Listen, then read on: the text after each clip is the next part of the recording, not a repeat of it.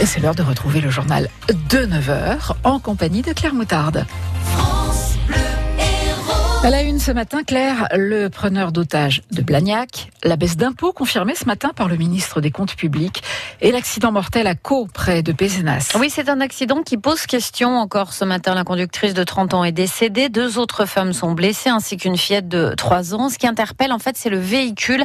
Ces quatre femmes et un homme se trouvaient dans une voiturette prévue pour deux places, Stéphane Pocher. Oui, cinq personnes dans cette voiturette, cela peut paraître impossible et pourtant c'est bien le cas. La maman côté passager avec sa fille de trois ans dans les bras, la conductrice et les deux autres enfermés dans le coffre. Il est encore trop tôt pour déterminer les raisons de ce drame.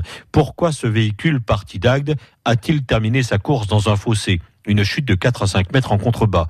Les cinq occupants qui n'étaient pas attachés ont tous été éjectés du véhicule. Des analyses sanguines sont évidemment en cours pour déterminer si la conductrice avait consommé des stupéfiants ou de l'alcool. Elle n'avait pas son permis de conduire. Les résultats ne sont pas attendus avant la semaine prochaine. Cette voiture appartient aux parents de la victime décédée. Avait-elle seulement l'autorisation de l'emprunter? Roulait-elle trop vite? Le véhicule ne peut pas dépasser les 50 km heure. A-t-il été modifié mécaniquement? Il y a encore de nombreuses interrogations. Le seul homme qui était avec eux, le seul à ne pas avoir été blessé, a été entendu par les gendarmes en tant que témoin. Les autres le seront dès que leur état de santé sera possible. C'est la gendarmerie de Pézenas qui est chargée de l'enquête. Les victimes, toutes originaires de la communauté gitane, sont installées à Agde depuis environ deux ans.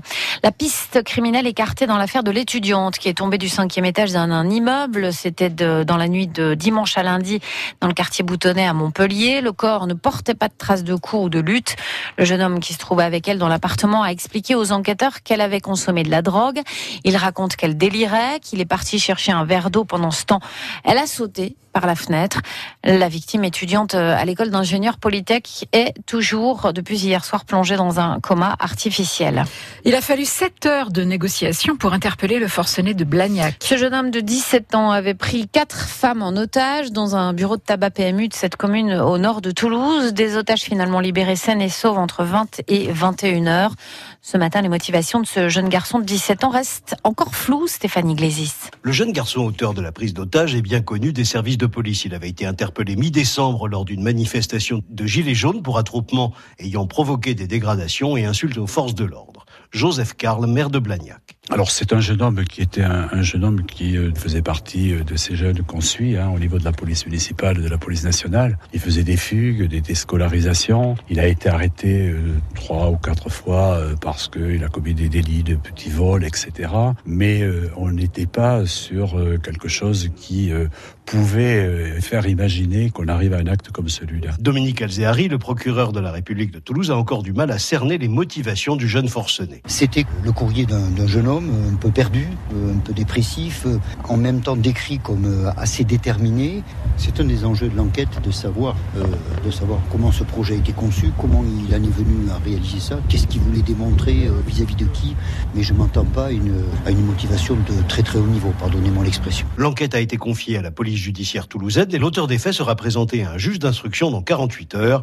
Les quatre otages sont sains et saufs. Le gouvernement poursuit son opération de communication sur le pouvoir d'achat après le Premier ministre Édouard Philippe qui a affirmé hier que les ménages gagneraient 850 euros de pouvoir d'achat en moyenne cette année, une progression de plus de 2%. Donc, c'est au tour du ministre en charge des comptes publics, Gérald Darmanin. Il donne euh, les détails ce matin dans le journal Aujourd'hui en France sur la baisse de l'impôt sur le revenu l'an prochain.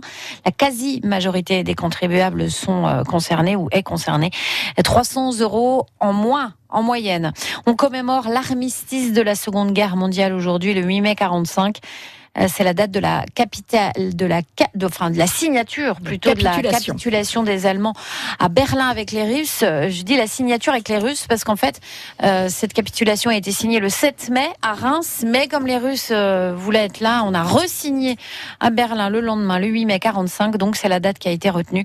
Emmanuel Macron est attendu à 11 h devant la tombe du soldat inconnu sous l'arc de triomphe. Le monument tout juste restauré après avoir été saccagé lors d'une manifestation des Gilets jaunes en décembre. Loin des clichés sur les quartiers dits difficiles, on vous propose de découvrir un lieu